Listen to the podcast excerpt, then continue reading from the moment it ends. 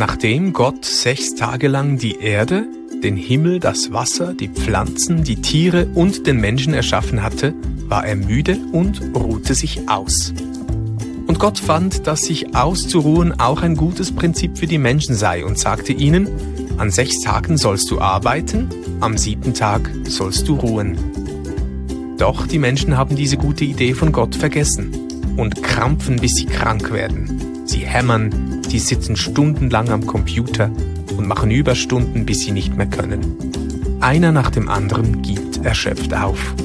Burnout ist das dazu passende Modewort und heißt nichts anderes als, wir haben vergessen, dass Gott einen guten Plan hatte und sich freut, wenn wir Menschen Pausen machen.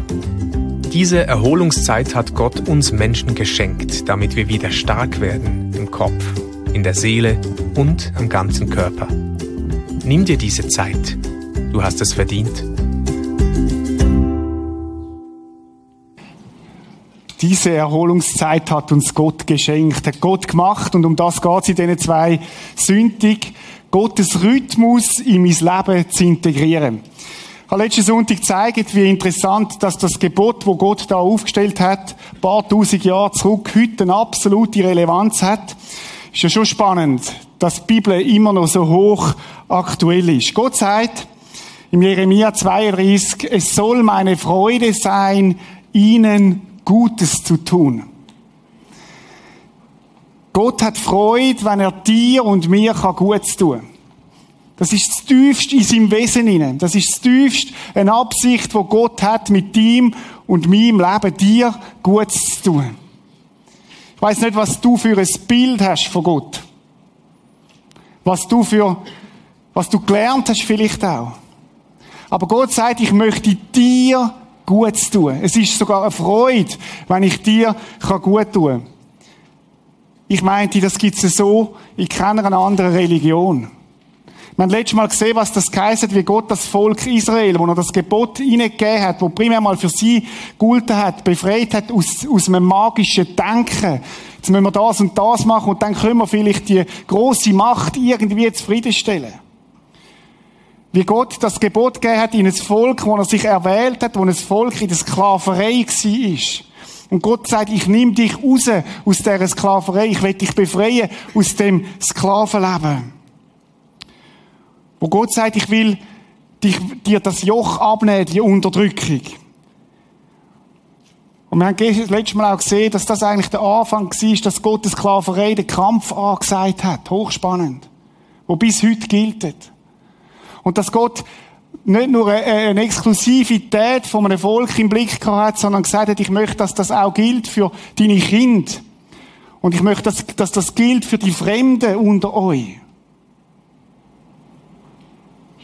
Das ist so stark, dass Gott sagt, die Fremden sind mir wichtig. Sklaven sind mir wichtig. Die Unterdrückten sollen genauso einen Ruhetag haben wie du. Was mich begeistert an dem Gebot, und darum habe ich es auch rausgenommen, ist, dass ich glaube, wir können da drin so viel von dieser Güte von Gott entdecken. Vielleicht wir Menschen sind ja ein bisschen misstrauisch. Wo ist, wo ist das Kleidruckten im Vertrag? Wo ist, wo ist das, wo dann so der Pferdefuß ist, wo dann auch noch dran ist?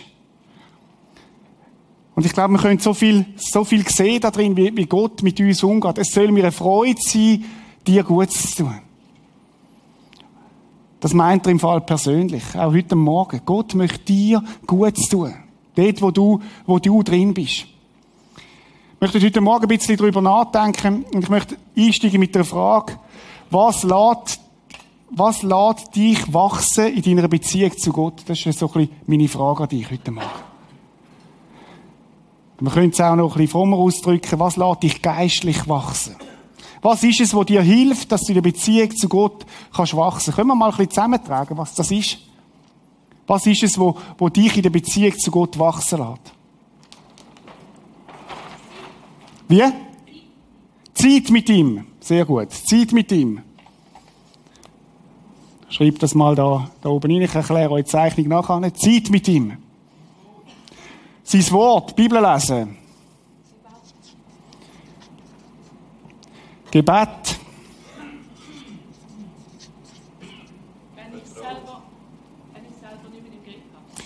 Situationen, wo du nicht mehr im Griff hast. Bestimmte Situationen, das ist ja hochspannend. Ich habe kürzlich mal ein paar Männer gefragt, bei uns, in meiner kleinen Gruppe, was lässt dich eigentlich geistlich wachsen? Und sie haben mir alle gesagt, ich bin am meisten geistlich gewachsen dann, wenn es schwierig geworden ist. Ist ja interessant, was uns Völker sagen, die verfolgt werden, die Christen, die verfolgt sagen, sagen, dass sie dort am stärksten wachsen in ihrer Beziehung zu Gott. Aber das wollen wir ja nicht, oder? Das wollen wir ja nicht. Wir wollen ja nicht schwierige Situationen. Wir möchten Komfort haben. Das ist übrigens auch als Chile so. Man kann auch als Chile sich in der Komfortzone bewegen. Und man wird nicht wachsen. Was verlässt dich geistlich wachsen? Situationen haben wir gehabt. Weiter. Losen. Losen auf Gott oder auf Menschen oder losen. Ja. Unterwegs sind. Freunde, wo uns herausfordern, wo an das grössere Bild glauben, wo an unserer Seite sind. Man könnte auch sagen Gemeinschaft, oder? Geht auch dort rein. Mitarbeit, irgendwo verbindlich drin bin, dann wachse ich. Das ist so. Ich weiß nicht, ob ich, ob ich geistlich so gewachsen wäre, wie wenn ich jeden Sonntag mal da vorne stehe. Das fordert mich raus. Oder jeden zweit. Weiter, was gibt's Was lässt mich geistlich wachsen? Schritt aufs Wasser. Machen wir das gern? Werden wir gern nass, oder? Schritte aufs Wasser, etwas wagen. Spannend. Zweite Frage. Wer ist eigentlich verantwortlich für dies geistliche Wachstum? Ich habe gemeint, der René Christen. Nein, du selber, das ist in der Tat so. Oder das ist eine Verantwortung, die Gott dir gegeben hat, wo du nicht kannst an eine Gemeindeleitung oder an einen Pastor delegieren, sondern du, du bist verantwortlich für dein geistliche Wachstum. Das sind alles Sachen, die uns geistlich wachsen Und jetzt ist ganz wichtig in dieser Zeichnung, ich habe das bewusst so gezeichnet, als Segel. Die Segel können wir aufspannen und wir werden Fahrt überkommen. Aber achte mal drauf, das sind die meisten Sachen von denen sind Sachen, die wir tun können. Und jetzt passiert viele, dass viele die Segel zu ihrem Rumpf machen. Das heißt, ihres Glaubensleben steht auf dem, was ich kann tun. Wenn ich Bibel lese, wenn ich bete, wenn ich, wenn ich, äh, wenn ich äh, Mitarbeit habe, wenn ich, wenn ich, wenn ich Gemeinschaft habe, das ist die Basis von meinem, von meinem Glauben. Und wenn das so ist, ist es höchst gefährlich, wenn ein Sturm kommt. Was ist, wenn du Segelbruch erleidest? Und das Basis ist von deinem Leben, dann saufst ab. Basis ist aber etwas anderes. Basis von unserem Glauben ist die Erlösung. Ist Jesus. Das, was Jesus da hat, das ist unsere Basis. Und dass wir das gut verstehen und nicht aus dem Blick verlieren, wenn wir über die Themen nachdenken von geistlichem Wachstum. Wir können Segelbruch erleiden. Das hilft, dass wir vorwärts kommen. Aber die Basis, dort, wo wir draufstehen, wo uns hebt, dass wir nicht absaufen, ist Jesus Christus. Dank ihm sind wir gerettet. Und das ist ganz wichtig, weil das wird oft verwechselt. Früher hat man gesagt, wie hast du, als ich noch ein Bub war, hat man mich gefragt, als ich frisch im Glauben war, wie, geht's deiner stille Zeit? Und dann habe ich gesagt, gut, ich habe zweimal hintereinander stille Zeit gemacht. Und dann ist es abgehakt dann bin ich gut geistlich unterwegs gewesen. Und das ist zur Basis geworden. Aber, aber unsere Basis ist Jesus. Das, was er da hat. Das, was er gemacht hat. Und es ist interessant, warum, warum bringe ich das Bild? Weil ich, der Ruhetag hat das Potenzial, dich geistlich wachsen zu lassen. Was? Ich habe doch gemeint, ich muss etwas machen und dann wachse ich geistlich. Nein, nein. Der Ruhetag hat das Potenzial, dich geistlich wachsen zu lassen. Du wirst Sachen in deinem Leben nicht wachsen, wenn du das nicht einhaltest, wenn du das nicht pflegst. Es ist wie ein Befreiungsangebot von Gott für dich. Das ist einfach das Bild so im Hinterkopf, wo man, wo man vielleicht behalten können. Und es gehört auch zu diesen Segeln da oben. Es gehört nicht in die Basis aber. Basis ist das, was Jesus gemacht hat. Ganz wichtig. Wenn euch mal schaut, was da steht, 3. Mose 18,5, richtet euch nach meinen Geboten jeder, der sie befolgt, Jedem, der sie befolgt, bringen sie Leben. Wir könnten auch sagen, ist es wie ein Blasen in die Segel rein. Jeder, der sie befolgt, bringt sie Leben. Also Gebote sind nicht gemacht, um uns zu knechten, sondern um uns Leben zu bringen. Dass wir Fahrt aufnehmen können. Einhaltung vom Ruhetag gehört in die gleiche Kategorie wie Betten und stille Zeit machen. Gehört in die gleiche Kategorie von geistlichem Wachstum. Jesus sagt, der Sabbat wurde doch für den Menschen geschaffen und nicht der Mensch für den Sabbat. Jesus sagt, das ist etwas, wo, du, wo ich dir ein Angebot mache, wo du darfst nehmen. Ein Befreiungsangebot, wo du darfst profitieren, damit du kannst wachsen. Arbeit kommt ihren richtigen Platz über. Du und ich können in unserer Beziehung zu Gott wachsen, wenn wir nichts machen. Ihr schaut mich alle ein bisschen gehäuselt an. Du und ich können in der Beziehung zu Gott wachsen, wenn wir nichts machen, wenn wir zur Ruhe kommen, wenn wir ausruhen. Ist das nicht wunderbar? Ist das nicht wunderbar, dass Gott sagt, ich, ich schaue für eure Menschen, dass ihr Ruhe habt und zur Ruhe kommt und ihr werdet in dem Sinne sogar noch geistlich wachsen? Bei Gott muss ich mich nicht anstrengen. Vielleicht bist du so unterwegs mit Gott und sagst, ja, das ist ja auch noch eine Last, die ich auch noch tun muss. Ich muss den auch noch zufriedenstellen. Und Gott sagt, nein. Es ist umgekehrt. Ich glaube, an dem Gebot lässt sich so viel von der Güte von Gott zeigen. Ich habe versucht, einmal eine Definition zu machen von einem Sabbat oder von, einer, von, von, von dem, was Gott meint damit. Der biblische Sabbat ist eine 24-stündige Ruhepause, wo man nicht schaffen. Ich habe es letztes Mal gesagt. Sabbat heißt einfach schlicht und einfach übersetzt vom Hebräischen aufhören. Stoppen. Vollbremsung. Abfahren. Das ist Sabbat. 24-stündige Ruhepause, wo wir nicht schaffen. Wir genießen die Ruhe, freuen uns am Leben und pflegen die Beziehung zu Gott. Es ist lustig, was die Rabbis für Begrifflichkeiten haben, oder? Sie reden von einem rettenden Engel, sie beschreiben den Sabbat. Sie sagen auch, es ist wie die Königin, die gekrönt werden soll. Es ist wie wenn der Brütigam Brut empfängt, das soll Sabbat sein. Sie reden die Bilder, so ein bisschen, fast ein bisschen süße Bilder auch. Für Christen ist es so, dass es nicht einen bestimmten Tag gibt, wo wir jetzt müssen, wow, und wehe, du haltest den Tag nicht ein, dann. Paulus sagt im Römerbrief, es ist gar nicht wichtig, welcher Tag. Tag haben nicht eine besondere Bedeutung. Wir müssen ja Gott auch nicht mehr, nicht mehr wie, wie, wie es Völker denkt haben, nicht mehr beeinflussen im Sinn, dass wir ihn manipulieren wollen. Spielt für Christen keine Rolle, welcher Tag das ist. Manche arbeiten ja in der Pflege oder haben einen Sonntagsjob, wo sie nicht einfach können, können haben der Punkt ist der Ruhetag, 24 Stunden abschalten. Gottes Rhythmus ist 6 zu 1. 6 zu 1. Sechs Tage arbeiten und ein Tag ausruhen. Jemand hat mir gesagt, ja, bei uns ist es ja 5 zu 2. Bin nicht so sicher. Bin nicht so sicher. Wenn wir auch all die Arbeiten nehmen, die wir im Privaten tun müssen, wo wir auch, wo auch noch sind. Wir haben eher eigentlich den Rhythmus aufgelöst. Wir sind permanent dran, immer wieder. Gott redet von einem 24-Stunden-Ruhetag.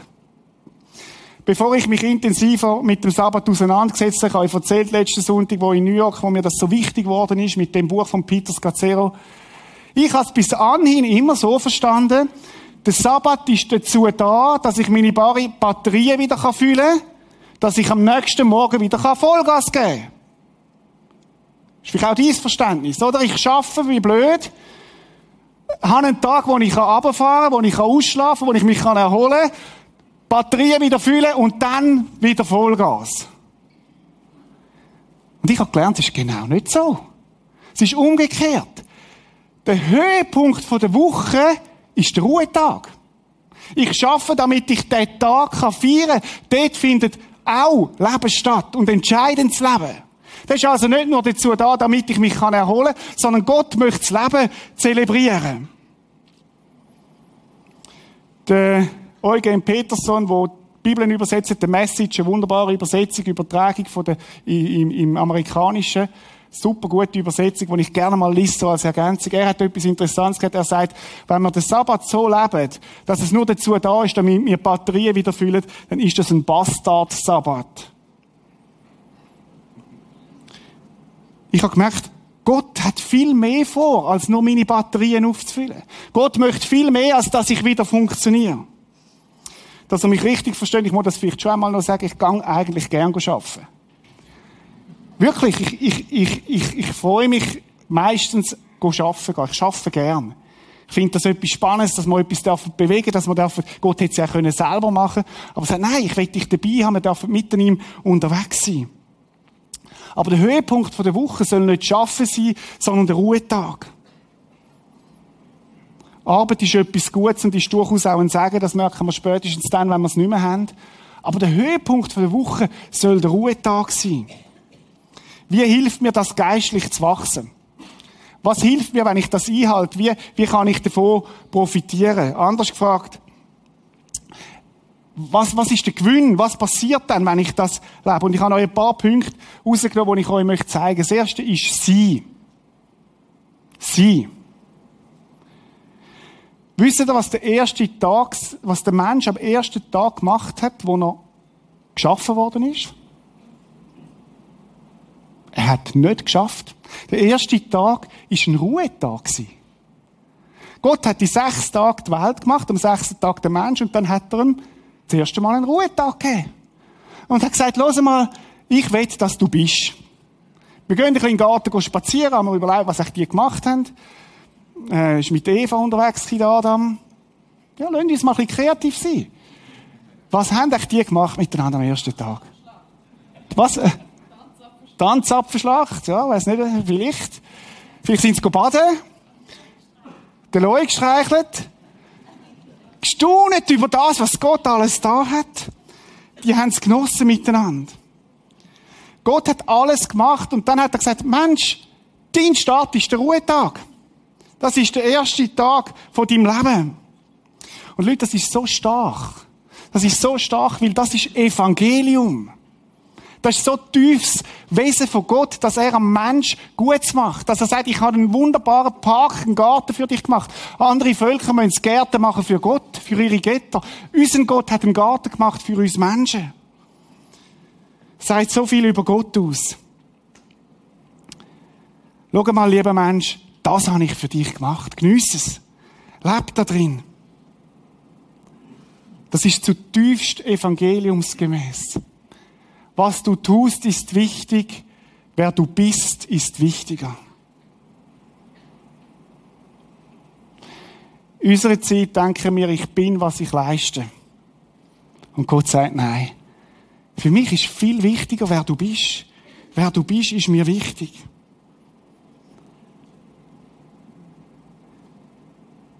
Gott liebt dich auch nicht wegen dem, was du für ihn tust. Als ob ein Vater sein Kind würde lieben, das Zweijährige, und sagt, ich liebe dich, weil du mir immer Pfinken ans Bett bringst. Oder das ist etwas Verhältnis. Nein, ich liebe doch meinen Sohn, weil er mein Sohn ist. Und mein größter Wunsch als Vater ist, mit ihm Zeit zu verbringen. Früher sind wir spazieren, sind wir schütten, heute spielen wir Playstation. Ich gönne nie. Aber ich probiere es. Zeit verbringen miteinander. Lassen uns einen Moment ein bisschen tiefer gehen. Ich kenne einige Menschen, wo irgendwie wie so eine Angst ist vor einem Ruhetag. Ich meine jetzt von einem Ruhetag, wo die Handys ausgeschaltet sind, wo die Mails ausgeschaltet sind, wo kein WhatsApp ist, kein Facebook, wo, wo, wo man nichts macht. Und ich habe mich gefragt, was ist es denn, was uns Angst macht vor so einem Ruhetag? Könnte es sein, dass wir dann wie auf uns geworfen sind und uns mit uns und unseren vielleicht auch Abgründen beschäftigen? Wenn ich mich nicht mehr hinter dem Feigenblatt von der Vielbeschäftigung verstecken was kommt dann führen? Scham? Schuld, Minderwert möglicherweise? Was, wer bin ich denn, wenn ich nichts mehr tun kann? Oder wenn du noch allein bist dann? Wenn du nicht mehr abgelenkt bist, wenn du nichts mehr, nichts mehr kannst bewegen, wer bist du denn? Und könnte es sein, dass das ein Grund ist, dass wir Angst haben vor einem Ruhetag, weil wir dann auf uns geworfen sind? Wer bin ich ohne meine Arbeit? Ich muss noch ehrlich sagen, ich habe das auch schon erlebt. Ich habe geschafft, dann sind plötzlich die Ferien gekommen. Und du schaffst bis am Ferienrand, weil du musst ja vorher noch mehr machen, damit nachher kannst du in die Ferien und das nachher nicht dich gerade wieder umhaut. Und dann kommst du in die Ferien und es ist plötzlich ruhig und du denkst, Hilfe, wer bin ich? Ich habe mich verloren im Schaffen. Ich habe den Bezug zu meiner Seele, zu meinem Herz verloren in dieser Zeit. Und es braucht dann ein paar Tage, bis ich mich wieder gefunden habe. Gott möchte zutiefst, dass wir uns nicht über unsere Leistung definieren.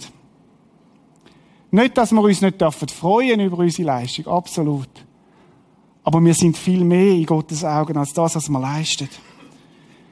Wir sind geliebte Söhne, geliebte Töchter von ihm. Und das hat nichts mit dem Tun zu tun, sondern mit dem Sein. Gott hat das Volk Israel, wo er das Gebot gegeben hat, aus der Sklaverei befreit. Er hat sie aus der Sklaverei befreit und hat ihnen den Sabbat gegeben, damit sie sich erinnern, dass sie mal Sklaven sind. Das erste ist sie. Das zweite, oder das erste ist auch, es ist ein Ruhetag, wo mir am Herr in Gott gehört, sagt er. Ein Tag, wo du Zeit mit mir verbringst. Ich möchte, dass du dann dass du mir Raum gibst, der gehört mir. Das ist ein Tag, wo ich exklusiv mit dir einplane. Wo wir Zeit haben miteinander. Und damit meine ich nicht, dass wir wieder in einen Leistungsdruck kommen müssen, jetzt muss ich dort wieder Zeit mit Gott verbringen, sondern dass wir uns dürfen freuen. Und Gott freut sich, wenn du dich freust. Natürlich hat es auch eine Ausrichtung auf Gott hin. Ich kann es mal so übersetzt, sein, sein. Sich freuen an dem, wer du bist in Gott. Pause nicht, nicht, mit, nicht von Gott, sondern mit Gott machen. Ihm näher sein. Es ist auch eine Zeit, wo man als Familie kann gestalten am Sonntagabend. Eine halbe Stunde, wo man sagt, komm, wir beten noch füreinander. Wir loben Gott. Wir nehmen vielleicht das Abendmahl zusammen als Familie. Wo wir miteinander zusammen sind. Das Zweite, das ist das Erste, wo wir profitieren können. Lernen, sein. Ich glaube, wir müssen das lernen in unserer Zeit. Das Zweite ist Ausruhen. Schlicht und einfach ausruhen. Sechs, sechs Tage sollst du deine Arbeit verrichten, aber am siebten Tag sollst du ruhen, damit dein Rind und dein Esel ausruhen und der Sohn deiner Magd und der fremde Atem schöpfen. Ich finde das so stark. Gott ist ein Gott, wo, wo, wo die ganzen Menschen im Blick haben. Und er erwähnt explizit auch die Fremde. Kind, das Rind, Esel in dem Text. Und dann das, der schöne Ausdruck, Atem schöpfen. Aufschnaufen, durchschnaufen. So stark. Ist das nicht gewaltig, dass Gott sagt, ich möchte, dass du durchschnaufst? Ich möchte, dass du ausruhst. Ich möchte, dass du oben runterkommst, dass der Puls sich senkt. Der Sabbat ist für den Mensch da, sagt Jesus. Nicht der Mensch für den Sabbat. Das dritte, wo man wachsen können, ist, sich erinnern. Sich erinnern. Wir haben das vorhin gesungen, no longer slaves. Und schauen mal den Text, wenn man nochmal lesen, 5. Mose. Den Sabbattag sollst du halten, dass du ihn heiligst, wie dir der Herr dein Gott geboten hat. Sechs Tage sollst du arbeiten und alle deine, alle deine Werke tun. Das muss dort drin Platz haben. Aber am siebten Tag ist der Sabbat des Herrn deines Gottes. Da sollst du keine Arbeit tun. Auch nicht dein Sohn, deine Tochter, dein Sklave, deine Sklavin, dein Rind, dein Esel, all dein Vieh. Auch nicht dein Fremdling, der in deiner Stadt lebt, auf das dein Knecht und deine Magd ruhen, gleich wie du. Und dann kommt's, denn du sollst daran denken, dass auch du Knecht in Ägyptenland warst. Und der Herr, dein Gott, dich von dort herausgeführt hat mit mächtiger Hand und ausgestrecktem Arm. Er hat dich befreit raus. Darum hat dir der Herr, dein Gott, geboten, dass du den Sabbat heiligen sollst. Das letzte Mal schon gesagt, die Israeliten, die sind, die meisten von denen haben sich nicht mehr erinnert, dass sie mal Sklaven gewesen sind. Aber sie sollen sich empathisch drin versetzen, wie das war als Sklave. Und ich meinte, das ist auch ein Auftrag, den wir bis heute haben, dass wir uns empathisch mit den Menschen auseinandersetzen, die versklavt sind. Wäre ein anderes Thema heute. Gerechtigkeit von Gott. Empathisch uns auseinandersetzen mit den Fremden, die geflüchtet sind, die niemand kennen, die keine Familie haben. Auch das ist da drin in dem Text. Und ich habe mich gefragt, was heißt denn das für uns, Christen, 2000 Jahre nach Christen? Ich habe mich gefragt, was sind denn Pharaos von unserer Zeit, die uns unterdrücken, die versuchen, uns im Griff zu haben? Was sind die Mächte, die ständig rufen, mehr, noch mehr? Wo es nie genug ist. Wo immer noch mehr wollen. Wie heissen die Pharaos, die sagen, und ich will, dass du 24 Stunden erreichbar bist, in deinem Job ist das nötig. Und ich habe gemerkt, der Text ist wahnsinnig nah in unserer Zeit. Die Pharaos haben ein bisschen andere Namen, aber wir kennen sie auch. Ich kann mir das nicht leisten. Ich muss ständig online sein. Wehe, ich antworte nicht nach zwei Minuten aufs Mail. Wehe, ich, ich, ich weiß nicht gerade, was los ist da draussen. Und dann die Pharaos, die rufen, beweis deinen Marktwert. Wie ist der Umsatz gewesen letztes Jahr? Das Jahr muss noch höher werden. Wie hoch denn? Noch höher.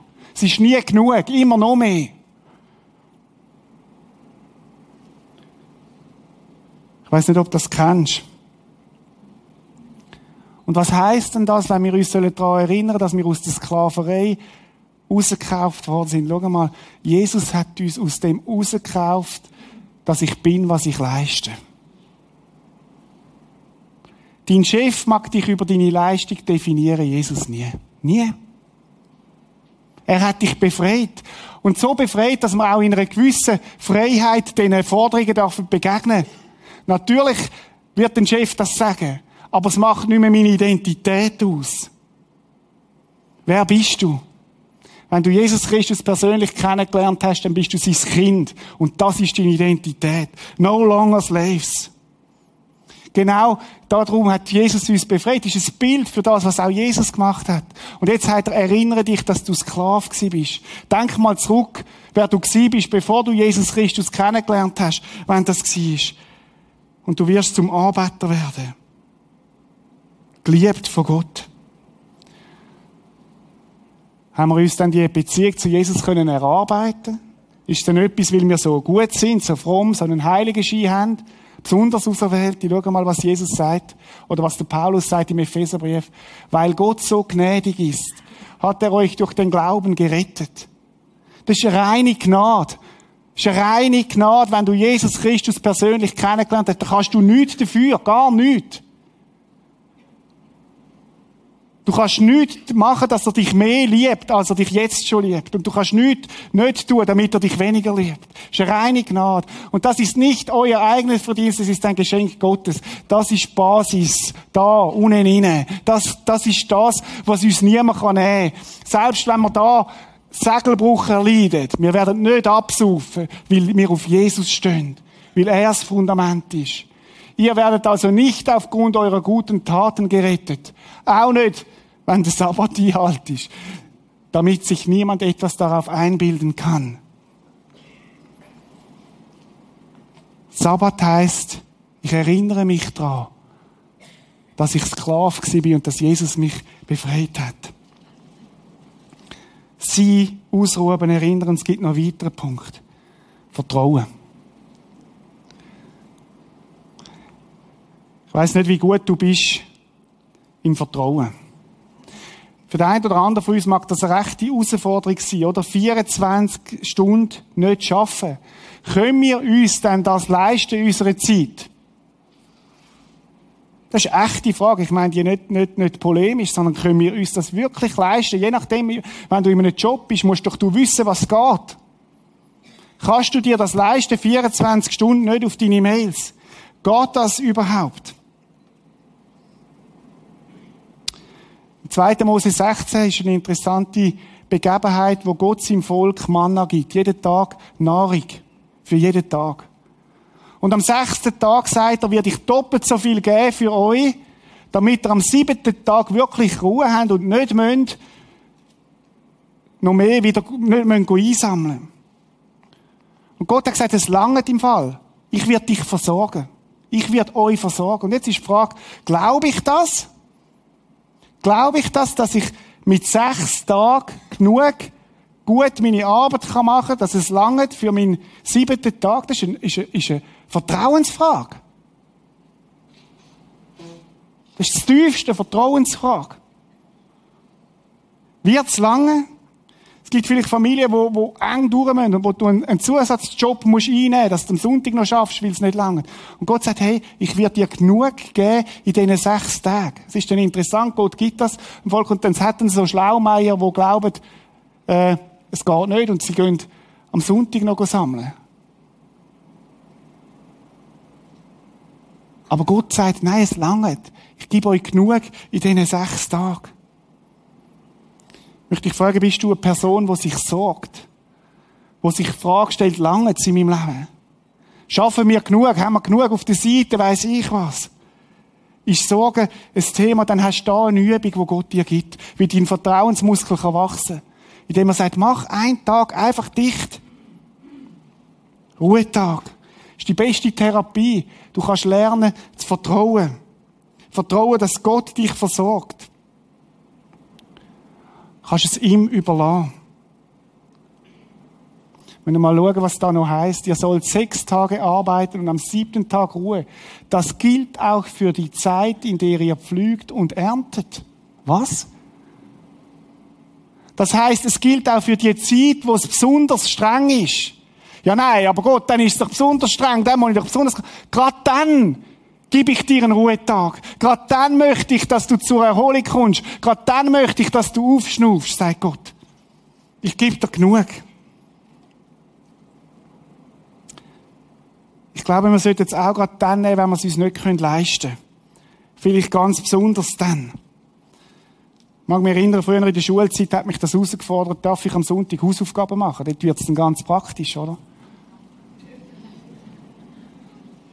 Ja, du bist unter Druck, die Schüler sind unter Druck. Am Montag, die Lehrer sagen Prüfungen auf dem Montag. Ich finde die Schweinerei eigentlich, aber sie machen es. Oh, sorry. Aber, ja, dann bist du als Schüler schon herausgefordert. Und jetzt sagt Gott 24 Stunden Pause. Okay, du könntest am Samstagabend anfangen, von 5 bis 5 zum Beispiel. Wäre ein praktisches Ding. Aber das, das ist, hat etwas zu tun mit, mit, mit Vertrauen. Glaube ich, dass Gott mir trotzdem hilft. Und Leute, ich habe das umgesetzt als Teenager. Und wisst ihr was? Ich bin trotzdem groß geworden. es ist so. Es ist wirklich so. Ich glaube, Gott, Gott, unser Job ist Gehorsam. Das Ergebnis dürfen wir ganz getrost Gott überlassen. Ist auch bei anderen Themen so. Oft ist es ja Angst, wenn ich das nicht mache, komme ich zu kurz. Und Gott sagt, ich werde, ich werde, ich werde dich versorgen. Es hat auch etwas zu tun mit Loslassen. Am Ruhetag lernen wir loslassen. Meine Erfahrung ist, wenn ich loslasse, kann Gott mir Sachen schenken, die ich sonst nie würde entdecken. Zeigt er mir Eigenschaften von ihm, die ich sonst nie würde entdecken. Wirklich, das ist wirklich so. Oft sind meine großartigen Ideen, wenn sie dann großartig sind, dort gekommen, wo ich loslassen habe. Nicht dort, wo ich verbissen etwas gesucht habe.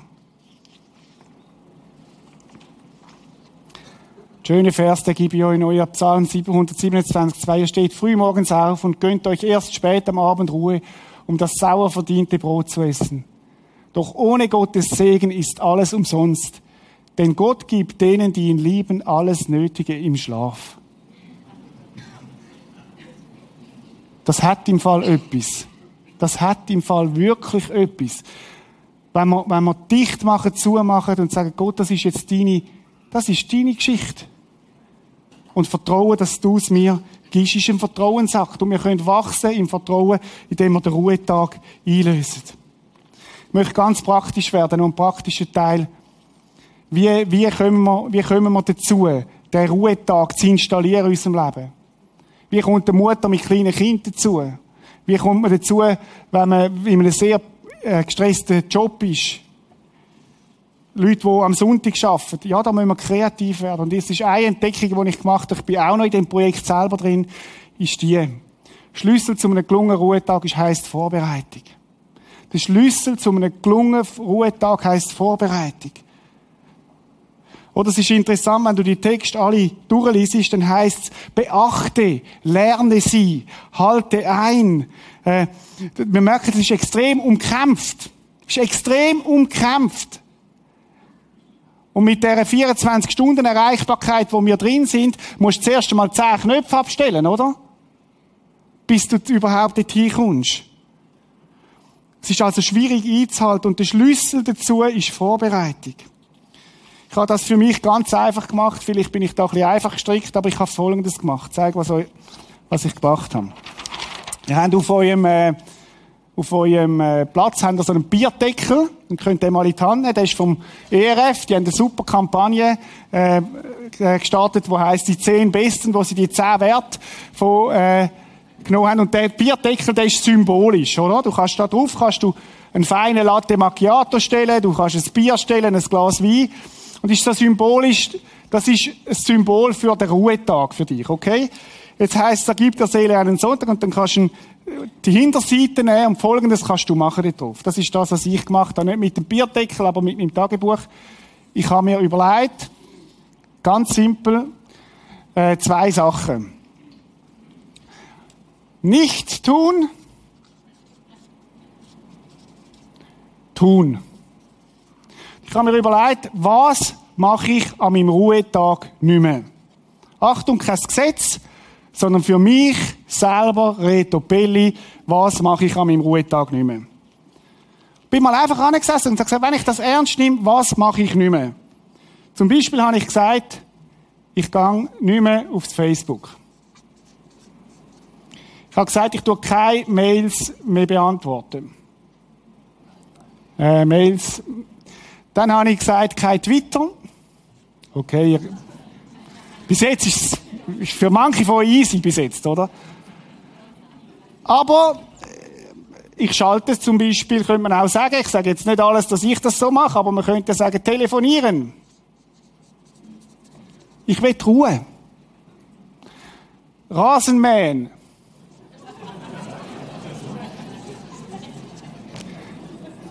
Einkaufen und so weiter. Du kannst deine eigene Liste machen, oder? Auto waschen. Achtung, nochmal. Das muss mir niemand sagen, der Reto hat gesagt, ich darf an meinem Ruhetag kein Auto waschen. Das ist meine Liste.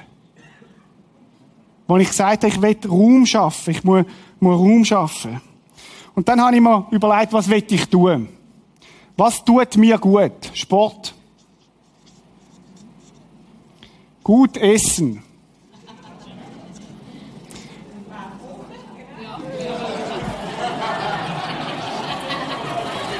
Wer?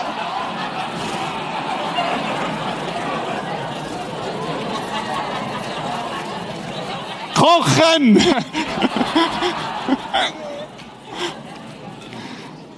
Man kann ja auch gut essen. Oder man könnte sich das auch vorbereiten. Oder man könnte Freude haben am schönen Kochen. Wäre ja auch, ja auch eine Variante. Ich habe für mich noch drauf, was will ich? Kann gerne Bücher lesen. Mein Sonntag ist nicht am Sonntag. Da kann ich mich erholen. Da kann ich, da, da, das gefällt mir, da schaue ich, was gibt's Neues und da ein bisschen rumblättern. Das ist Musse ein heißer Punkt. Wie wär's denn mit Sex?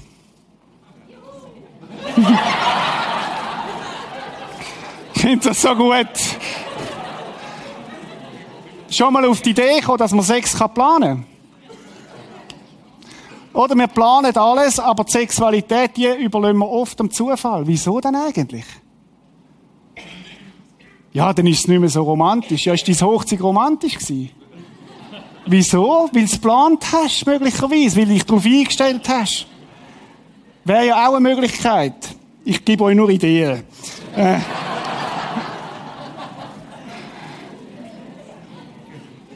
Was ich will sagen, ist eigentlich das. Der Schlüssel zu einem gelungenen Ruhetag heisst Vorbereitung. Und man kann ja auch das Essen vorbereiten, liebe Mütter. Oder man kann sagen, dann machen wir etwas Einfaches, dass wir, dass wir Platz haben. Oder dann kocht der Mann, weil er es gern macht. Und so weiter. Also jetzt nimmst du deinen dein, dein Bierdeckel und machst die Übung für dich in den nächsten Tag. Nimmst du eine ruhige Minute. Und dann tust du den irgendwo hin. Oder du musst auch planen, welcher Tag in der Woche ist denn dein Ruhetag? Wo, wo, wo, wo ist es? Vielleicht ist es tatsächlich der Sonntag, wo du sagst, den zelebrieren wir. Den feiern wir. Das ist, ein, das ist der Höhepunkt der Woche. Erstell deine Bierdeckelliste. Ich komme zum Schluss. Gott macht dir ein Befreiungsangebot. Gott sagt, hey, ich möchte dir einen Tag Ruhe geben. All sechs Tage darfst du arbeiten, am siebten Tag möchte ich dir das schenken.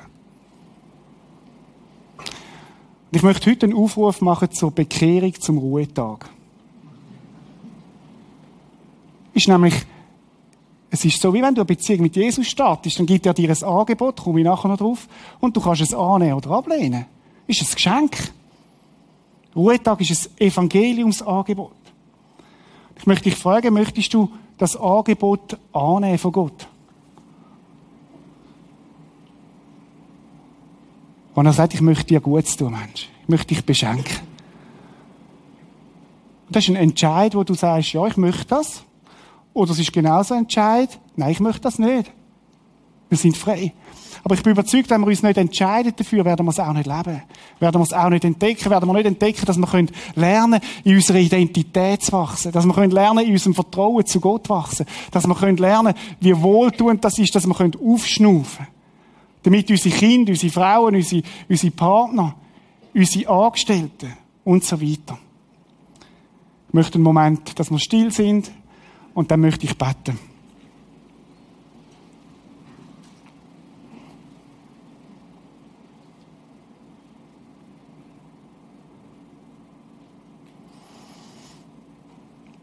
Und Vater im Himmel, ich möchte dir so danken für deine Güte. Ich möchte dir danken, dass du sagst, ich versorge dich. Dass du sagst heute Morgen und das aussprichst, und ich möchte das über jedem Leben da innen aussprechen, du bist nicht, was du leistest, sondern du bist, was du bist in meinen Augen, Tochter und Sohn von mir. Herr, da ist so viel Entlastung drin. Du möchtest, dass wir uns erinnern, dass wir nicht Sklaven sind, sondern Kind.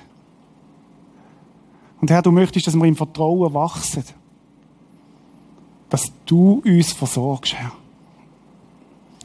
Ich möchte dir danken, dass das stimmt, Jesus. Und wenn du jetzt da sitzt und sagst, Jesus, ich möchte das Ruheangebot von dir ganz neu in Anspruch nehmen, dann sag ihm doch das jetzt einfach leislich dort, wo du bist. Jesus, ich will das wieder ganz, ich will mich beschenken lassen von dir. Ich will das in Anspruch nehmen.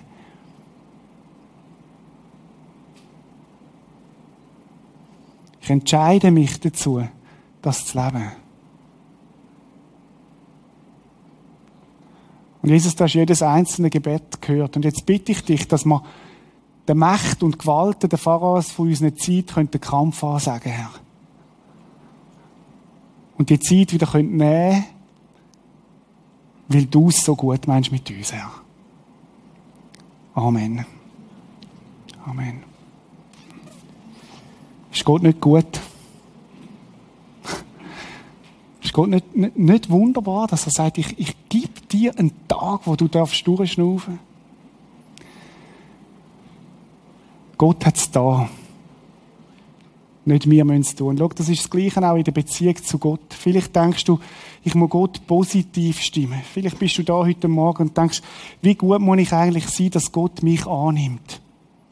Wie gut muss ich eigentlich sein, dass Gott mich liebt? Was muss ich alles tun? Und vielleicht ist das Konzept genau das, ich muss alles einhalten und dann liebt mich Gott für Licht. Und ich sage auch dort hat das da. Er hat Jesus sterben lassen für dich. Er hat es da. Er hat zahlt am Kreuz auf Golgatha. Und darum gefällt mir auch die Zeichnung, oder?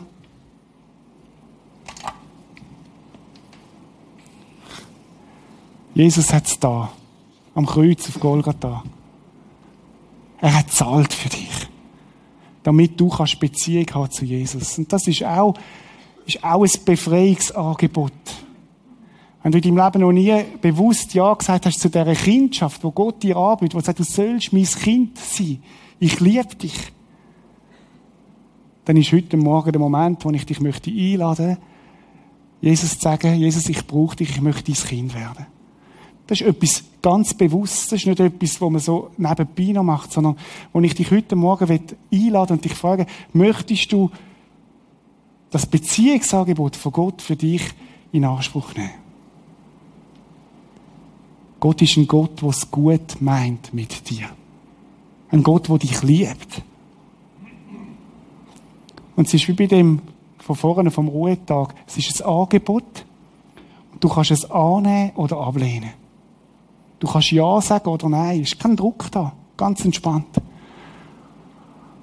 Aber weil der Ruhetag so auf das hinweist, was Gott für uns ist und da hat, möchte ich dich einladen. Dich einladen, das in Anspruch zu nehmen. Ich weiß nicht, ob ich den Vers nochmal da habe. Schmecket und sehet, wie freundlich der Herr ist, wohl dem, der auf ihn traut.